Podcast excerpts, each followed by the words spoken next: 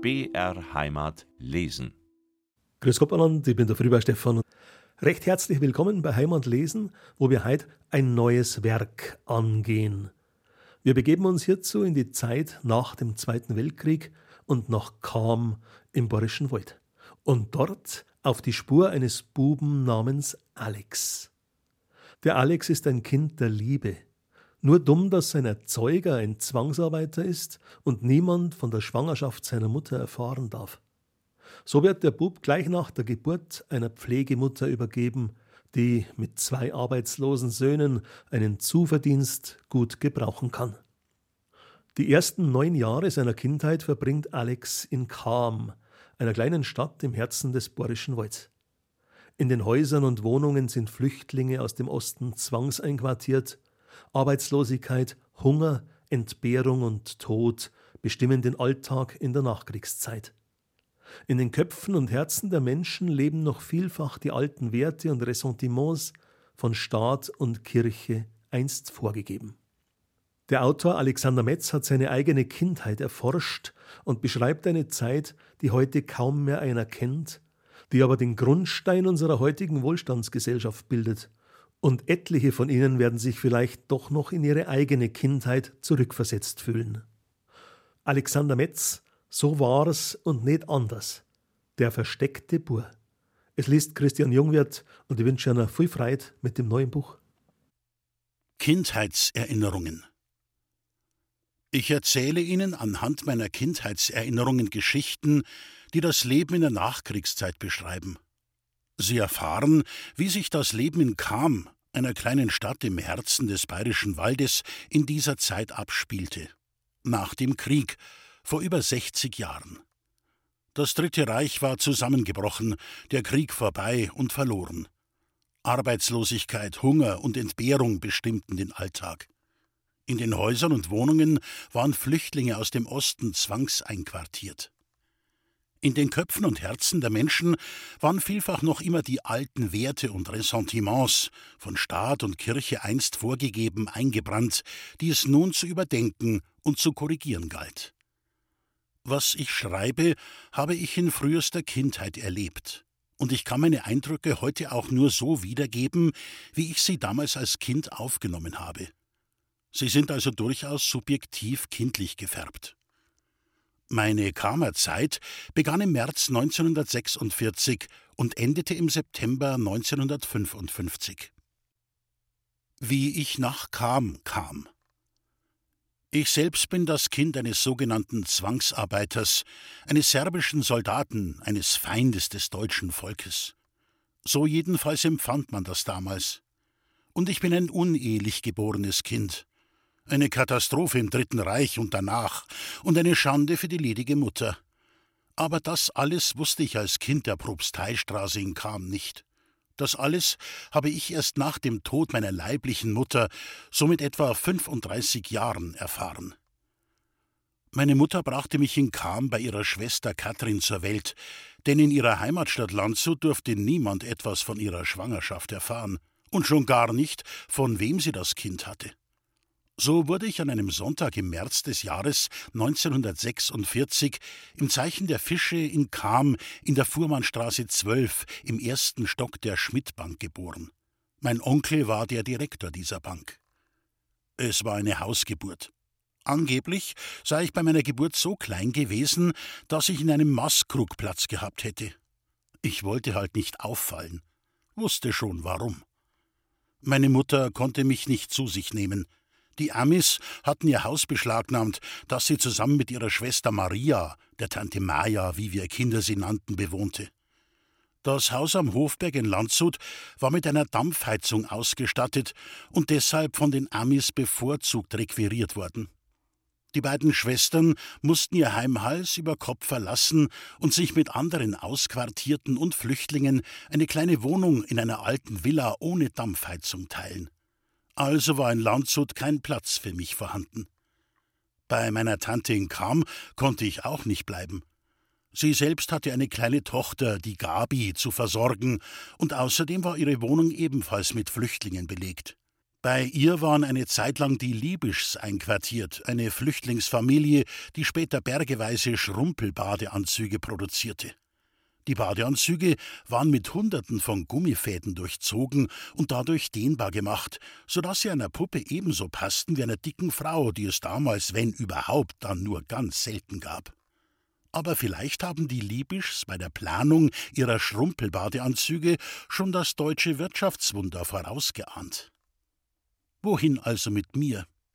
Die Hebamme wusste Rat und vermittelte mich an eine Pflegemutter, Maria Brummer, eine Frau von 46 Jahren, eine ehemalige Krankenschwester, die in jungen Jahren sogar bei Professor Sauerbruch in München gearbeitet hatte, in Kam aber keine Anstellung fand und deshalb gerne ein Kind für 60 Mark im Monat in Pflege nahm.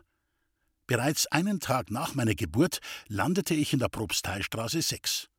Und weil ein uneheliches Kind einen Vormund haben musste, übernahm der Mann von Onkel Katrin, Onkel Soest, rein formell die Vormundschaft. Das Dornbergerl. Die Propsteistraße 6 war ein Eckhaus, das Haus der Steidelmari. Ziemlich heruntergekommen. Man konnte nur noch ahnen, dass seine Fassade einmal grün gestrichen war. Irgendwann vor grauer Zeit war es bestimmt ein eher herrschaftliches Haus. Es lag direkt am Dornbergerl, einem schiefen Platz, der die Propsteistraße für uns Kinder als Spielfläche angenehm unterbrach. Dieser von der Straße weg nach unten verlaufende, mit Rollsplit belegte Platz war nach der Familie Dorn benannt, eine für Kammerverhältnisse sehr vornehme Familie. Die Dorns führten einen Lebensmittelladen der gehobenen Klasse direkt unter dem Langhaussaal im Rathaus. Ein Fenster des Dornladens war im Sommer für den Eisverkauf offen. Wir Kinder standen oft davor und bestaunten die wuchtige weiße Eismaschine. Das Eis vom Dorn war Spitzenklasse, fruchtig und cremig, viel besser als das Wassereis vom Poppesud, der mit seinem Eiswagen am Steinmarkt direkt an der Ecke vor dem Bärhaus stand. Das Eis vom Poppysud war aber dennoch das von uns Kindern bevorzugte, denn bei ihm kostete die Kugel erst nur fünf und später zehn Pfennige. Vom Dornbergerl trennte das Haus der Steidelmari ein kleiner Vorgarten mit steinernen Pfosten und einem gusseisernen Zaun. Es war dies die Sonnenseite des Hauses. Und an dieser Seite rankte sich auch ein knorriger alter Weinstock mit roten Reben im Herbst bis zum Dachfirst hinauf. Je zwei Fenster im Erdgeschoss und im ersten Stock ließen den ganzen Tag über Sonnenstrahlen in das eher düstere Haus fallen. Es war dies die Seite, wo man innen auf der Fensterbank die Ballongläser aufstellte, um die Kraft der Sonne in den Beerenwein und das mit Johanniskraut angesetzte Öl zu ziehen. Die Fenster im Erdgeschoss konnten einmal mit hölzernen Fensterläden geschlossen werden. Sie hingen aber nunmehr unbeweglich schief in ihren Angeln, die Farbe war abgeblättert und ließ nur erahnen, dass auch sie einmal grün gestrichen waren und bessere Zeiten erlebt hatten. An das eigentliche Wohnhaus der Steidelmari schloss sich entlang dem Dornbergerl ein schmaler, einstöckiger Wohntrakt an. Unten waren einst Stallungen, im ersten Stock sah man über die Hofmauer blickend zwei Fenster. Dahinter waren Einzelzimmer, die zeitweise an sogenannte Zimmerherren vermietet waren – und der Abort bzw. das Scheißhaus. So nannte man damals bei einfachen Leuten, wie wir es waren, das Plumpsklo. Wer in der Propsteistraße 6 wohnte, gehörte nicht unbedingt zur High Society Kams. Vor diesem Anbau unterbrach ein von der Sonne ausgetrocknetes hölzernes Hoftor die Mauer, die sich den Platz neben dem Vorgarten der Steidelmari ertrotzte und den Blick in den Innenhof verdeckte. Das Tor wurde nur dann geöffnet, wenn der Odelwagen kam, um die Fäkalien aus der dahinterliegenden, mit Balken bedeckten Versitzgrube zu saugen.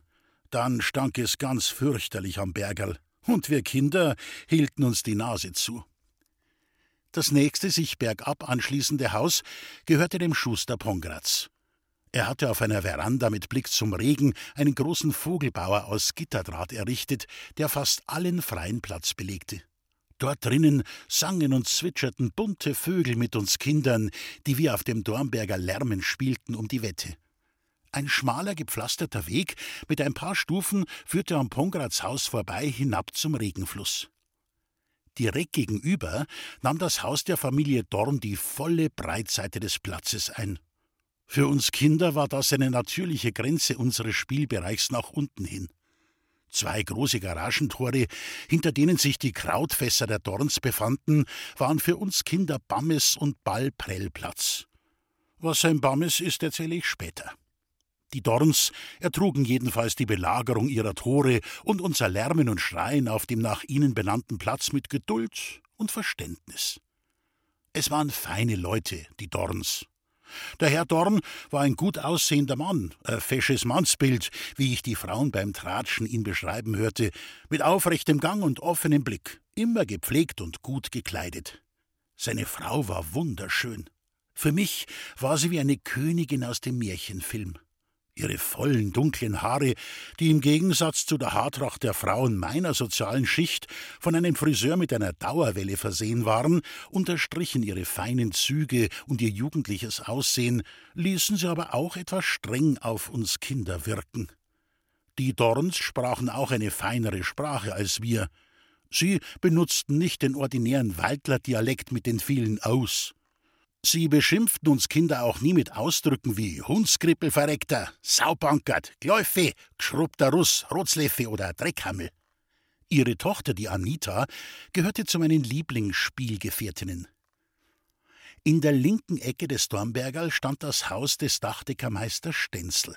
Und dort wohnte auch meine vielgeliebte Stenzeloma, seine Mutter, Sie war meine Ersatzoma, nachdem die Mutter meiner Pflegemutter, also meine Pflegeoma, gestorben war. Als ich noch zu klein war, um mit den anderen Kindern auf dem Dornbergerl, wer fürchtet sich vom schwarzen Mann, Dornröschen war ein schönes Kind, Fangermandel oder Ballwerfen auf das Garagentor der Dorns zu spielen, trollte ich mich fast jeden Nachmittag hinüber zur Stenzeloma. Sie spielte mit mir an einem kleinen rechteckigen Tisch, auf dem eine weiße Spitzendecke lag, unentwegt und geduldig ein Kartenspiel ohne Regeln. Sie freute sich darüber, dass ich mit kaum drei Jahren die Farben und Figuren der Spielkarten erkannte und gab ihre Begeisterung stets mit einem Biester gescheites Bauerl zum Ausdruck. Zum Herrn Stenzel Junior ging man als Schulbub, wenn die Schiefertafel, die wir als ABC-Schützen zum Schreiben benutzten, bei einer Rauferei zu Bruch ging. Als Dachdecker konnte er gegen einen geringen Obolus und einen wohlwollenden Augenzwinkern einen passenden Ersatz in den Holzrahmen einsetzen. Dächer wurden damals häufig noch mit Schieferschindeln gedeckt. An das Haus der Stenzels schloss sich ein Häuschen an, das dem alten Ehepaar Schmied gehörte. Ihr Juwel war ihre Enkelin, die Traudel. Auch sie war mir eine liebe und treue Spielgefährtin. Und da sie älter war als ich, übernahm sie gern die Rolle der großen Schwester, was mir wiederum sehr gut tat. Das Dach des Schmiedhauses war buckelig, und vor dem Häuschen, direkt an der Propsteistraße, war ein kleiner quadratischer Garten, umgeben von wackeligen, von der Sonne ausgebleichten Zaunlatten. An der Hauswand lehnte eine dürre hölzerne Bank, auf der die alten Schmieds, bevor die Sonne unterging und nicht mehr so heiß herunterbrannte, gerne Platz nahmen. In der Mitte dieses kleinen grasverwachsenen Vorgartens stand ein weit ausladender Birnbaum, der im Sommer einen breiten Schatten spendete und dessen überreife Früchte im Spätsommer über den Zaun hinaus auf das Dornbergerl platschten und zersprangen. Leckerbissen für die Wespen, vor denen wir Kinder panische Angst hatten, weil die Erwachsenen von schrecklichen Erstickungsanfällen zu erzählen wussten. Die Schmieds hatten auch einen kleinen Dackel, den Bobby. Der verteidigte sein Revier mit einem lauten Bellen und Kläffen, wenn man nur in die Nähe des Hauses kam, was uns Kinder natürlich dazu reizte, ihn, wenn er im Garten eingesperrt war, bäh rufend und die Zunge herausstreckend zu ärgern und Bobby konnte sich indirekt proportional zu seiner Größe mächtig aufregen. Die Propsteistraße. Bevor ich Ihnen das Haus der Steidelmari, eine absolute Bruchbude, genauer vorstelle, möchte ich noch den Wirkungskreis meiner Kindheitstage beschreiben. Das war neben dem Dornbergerl, dem Epizentrum unserer Kinderspiele, die Propsteistraße an und für sich und im Besonderen. Ich wuchs, wie ich schon so treffend bemerkte, im Eckhaus der Steidelmare auf. Schräg gegenüber lag das Haus der Baldringers. Sie hatten ein Malergeschäft. Die Tochter des Hauses, die Elisabeth, Esbeth gerufen, gehörte neben der Dorn Anita zu meinen liebsten Spielgefährtinnen. Meinem Alter entsprechend gab es nur Mädchen zum Spielen.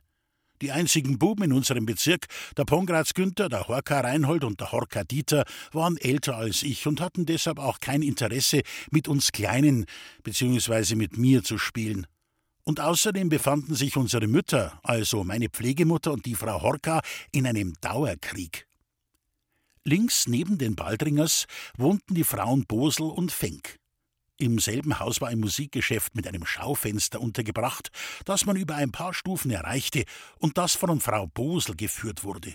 Hier glühte eines Nachts das Blechdach. Aber davon werde ich später erzählen. Frau Fenk mochte mich und schenkte mir eines Tages, nur weil ich als kleiner Bub so danschig war, wie sie bemerkte, einen Florentiner – das war ein flaches Gebäck, bestehend aus gerösteten Mandeln und Honig und war auf der Unterseite mit Schokolade überzogen. Florentiner gab es in der Bäckerei Raab vorne an der Ecke zur Rosenstraße.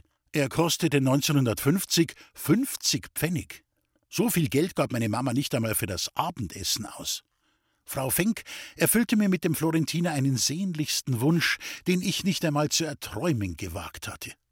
Nur zu besonderen Anlässen kaufte mir meine Mama schon mal beim Sturmbäcker, in dessen Schaufenster ein Sarotimoor mit dem Kopf wackelte, einen Amerikaner, eine feine, flache Backware aus Mehl, Zucker, Ei, Fett und Milch um 15 Pfennig oder eine Wundertüte um 10 Pfennig beim Bäcker Raab. In der war ein farbiger Puffreis, ein Pfeiferl oder, wenn ich Pech hatte, ein Gummiarmband mit bunten Zuckerperlen versteckt. Das Armband bekam die Ösbett. Rechts neben dem Haus der Familie Baldringer stand vor einer großen Mauer, die mit ihren vergitterten Fenstern auf uns Kinder wie eine verwunschene Burg wirkte, ein Hydrant und daneben ein in Granitstein geschlagener Brunnen, der wiederum aus einem eisernen Rohr mit Wasser versorgt wurde. Wenn ich mir wieder einmal beim Ball- oder Fangermandelspielen das Knie aufgeschlagen hatte, humpelte ich zu diesem Brunnen und wusch mir die Wunde aus. Das Wasser war mindestens so wundersam wie das Weihwasser aus Altötting, das die Sperlfranzl in einer kleinen Glasflasche für alle Notfälle aufbewahrte und nur in winzigsten Tröpfchen zum Einsatz brachte. Sie soll mir damit das Leben gerettet haben, als ich als Säugling, weil ich die falsche Milch bekommen hatte, so sterbenskrank war, dass mich sogar der Kinderarzt, den man zu Hilfe gerufen hatte, aufgab und so gut wie keine Chancen ausrechnete, dass ich überleben würde.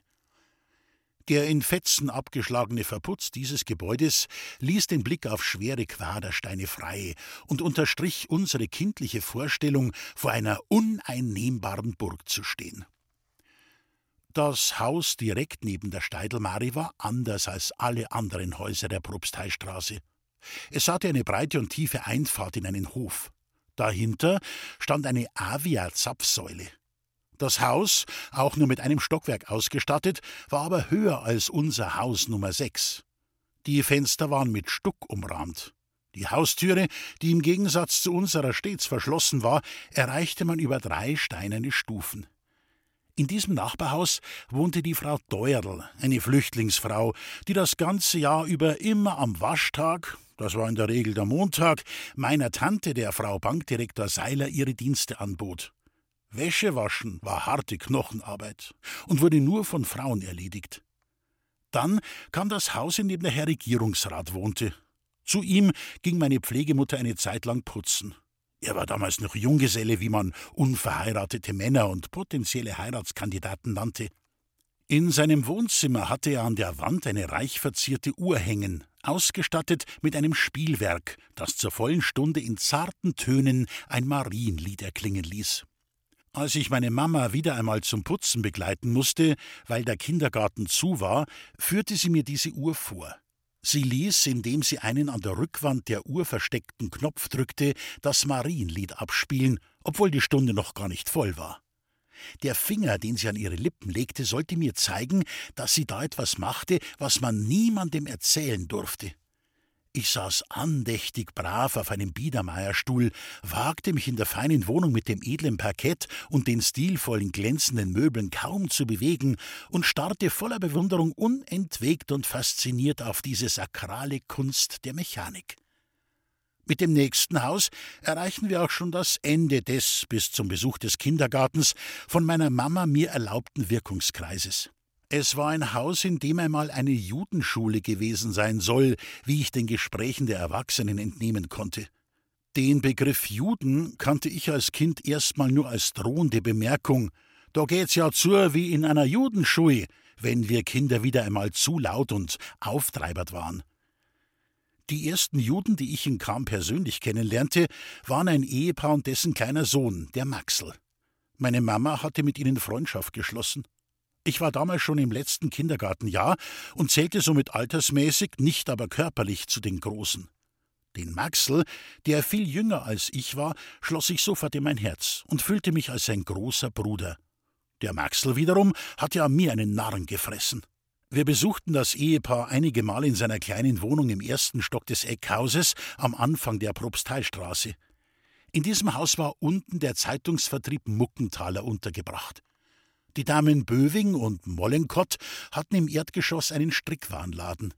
Während ich mit dem Maxel spielte, unterhielten sich die Erwachsenen. Maxels Vater war ein gut aussehender und auf mich sanft wirkender Mann. Seine Mutter war eine dunkelhaarige, sehr gepflegte und hübsche Frau. Es waren feine Menschen, bei denen ich mich wohlfühlte. Nun möchte ich zu dem Haus zurückkommen, in dem einmal eine Judenschule gewesen sein soll. In meiner Kindheit war in diesem Haus der Konsum untergebracht, ein Vorläufer heutiger Supermärkte, allerdings mit Bedienung. Obwohl die Verkäuferinnen des Konsums weiße Schürzen anhatten, war das Geschäft bei weitem nicht so vornehm wie der Dornladen im Rathaus, wohin die besseren Damen einkaufen gingen. Ich war vielleicht vier Jahre alt, da schickte mich die Mama bereits mit einem kleinen Täschchen versehen zum Einkaufen in den Konsum. Das machte und mochte ich besonders gern, denn man durfte sich als Kind bei jedem Würfel Sanella, den man kaufte, eine cremefarbene flache Plastikfigur aussuchen. Das waren wilde Tiere, Kamele, Löwen, Nashörner, orientalische Bäume und kleine Zäune für ein Tiergehege. Wahre Schätze also. Manchmal schenkte mir eine Verkäuferin, die mich besonders gern leiden konnte, auch ein in Wachspapier eingewickeltes Karamellbonbon oder einen Minzenschusser, eine nach Pfefferminz schmeckende Zuckerkugel mit farbigen gedrehten Streifen, die sie mit einer Zange aus einem bauchigen Glas herausfischte und mir mit einem freundlichen, ja geradezu gütigen Lächeln über die Theke reichte. Das ist dem Baum so seltsam, sagte sie dabei zu ihrer Kollegin, als müsste sie sich dafür entschuldigen. Beide Süßigkeiten kosteten je einen Pfennig, genauso viel wie ein Magiwürfel, den meine Mama für die Suppe brauchte, damit der Geschmack hinkommt. Gegenüber mündete eine Straße, die heute Helterhofstraße heißt, in die Propsteistraße. Das linke Eckhaus dort barg das alteingesessene Fotogeschäft Rotbauer, in dessen Atelier wohl Tausende von Kinder- und Familienfotos auf die Platte gebannt wurden. Wie viele Tränen habe ich dort vergossen, weil ich mich partout nicht fotografieren lassen wollte. Selbst auf den netten Versuch des Herrn Fotografen auf die Kamera deutend, mich mit einem plumpen Schauk, da fliegt der Vogel zu einem Blick in eben diese zu bewegen, reagierte ich mit Rotz und Wasser. Ich hatte Angst vor dem Ungetüm auf den drei hölzernen Beinen und eine unbeschreibliche Angst, meine Seele zu verlieren. Im Eckhaus auf der anderen Straßenseite lebte die Familie Randinger. Sie betrieben einen Süßwarengroßhandel. Ihr Haus wurde durch eine Terrasse unterbrochen, ehe es sich an das Haus von Frau Bosel und Frau Fenk lehnte. Die Töchter der Randingers, Annelis und Erika, waren etwas älter als wir Kinder der Propsteistraße und des Dornbergers. Sie erfreuten uns mit ihrem Ideenreichtum, was Spiele betraf, und mit ihrer fast mütterlichen Fürsorge für uns Kleinen. Beim Vater- und Mutterspielen übernahm die Erika manchmal gern die Rolle des Papas. Annelis und Erika hatten ihre leibliche Mutter schon sehr früh verloren. Der Papa, von allen nur der Lenz gerufen, eine Seele von Mensch und ein bei den Kamern beliebter Musiker und Sänger, den man zuletzt mehr im Wirtshaus als zu Hause antraf, weil er dort seinen Kummer zu ertränken hoffte, hatte ein zweites Mal geheiratet. Eine rothaarige. Und so hatten die beiden Schwestern, die wie Pech und Schwefel zusammenhielten, eine Stiefmutter bekommen, die schlimmer war als alle bösen Stiefmütter in den Grimms Märchen zusammen. Jetzt gehe ich nochmals zurück zum Haus der alten Schmieds, das nicht nur am Dornbergerl, sondern direkt an der Propsteistraße lag. Das Haus steht heute nicht mehr. Im Haus daneben lebte eine ältere Frau mit ihrer Tochter. Auch sie zählten zu den näheren Bekannten meiner Mama, zu denen sie gerne mal auf einen Plausch vorbeischaute. Mit mir, versteht sich. Einmal kamen wir zu ihnen, als sie gerade das Abendessen zubereiteten. Es gab neue Kartoffeln und richtige Butter dazu. Mir lief das Wasser schon im Mund zusammen, als die Frau nur schilderte, was bei ihnen heute Abend auf den Tisch kommen sollte. Sie hob den Deckel des Kartoffeldämpfers hoch und zeigte uns die kleinen Erdäpfel. Solche kleinen Kartoffeln hatte ich vorher nie gesehen. Unsere waren dick, manchmal verrunzelt und hatten weiße Augen, die Mama immer wegschnippte. Mog's probieren? fragte die Nachbarin vorsichtig. Ist das seltsam, gell? Ich nickte schüchtern mit dem Kopf, schämte mich dafür und versteckte mich hinter Mamas Rock. Schamst dich nicht, bädeln tut man nicht, meinte die Mama, nicht ganz überzeugt von dem, was sie sagte. Da trug die Nachbarin ihrer Tochter auf, für mich auf einen kleinen Teller ein paar Kartoffelchen zu legen und ein Stück Butter. Mit den Worten Teller morgen wieder bringen, überreichte mir die Tochter eine kleine Portion Kartoffeln mit Butter. Ich durfte diese Götterspeise mit nach Hause nehmen. Meine Mama schimpfte mich nicht, wie ich befürchtet hatte, weil es doch so ankam, als hätte ich gebettelt. Ich ließ mir die kleinen Kartoffeln und die Butter dazu schmecken. Und seither weiß ich diese einfache Speise sehr zu schätzen. Ein Haus weiter war ein Laden, den ich nur zu ganz besonderen Anlässen aufsuchen durfte, der Getränkekrebs. Dort gab es Kracherl, farbige Brauselimonaden. Man nannte diese alkoholfreien, gesüßten und mit Kohlensäure versetzten Erfrischungsgetränke so, weil sie beim Öffnen der Bügelflasche ein krachendes Geräusch von sich gaben. So ein Kracherl kostete, und so etwas bewegte sich in der Regel nicht im Bereich unseres Haushaltsetats. Gegenüber lag die Flaschenfüllerei, die man schon von weitem hörte, wenn die Keramikverschlüsse beim Transport über das Förderband an die wackeligen Glasflaschen schlugen. Bing, bing, bing, bing. Wenn es das Budget erlaubte, wurde ich zum Krebs geschickt, um ein Flascherl dunkles Bier um ein Fuchzgerl für Onkel Hans oder Onkel Otto oder gar eine gruselgelbe Zitronenlimo für mich zu holen.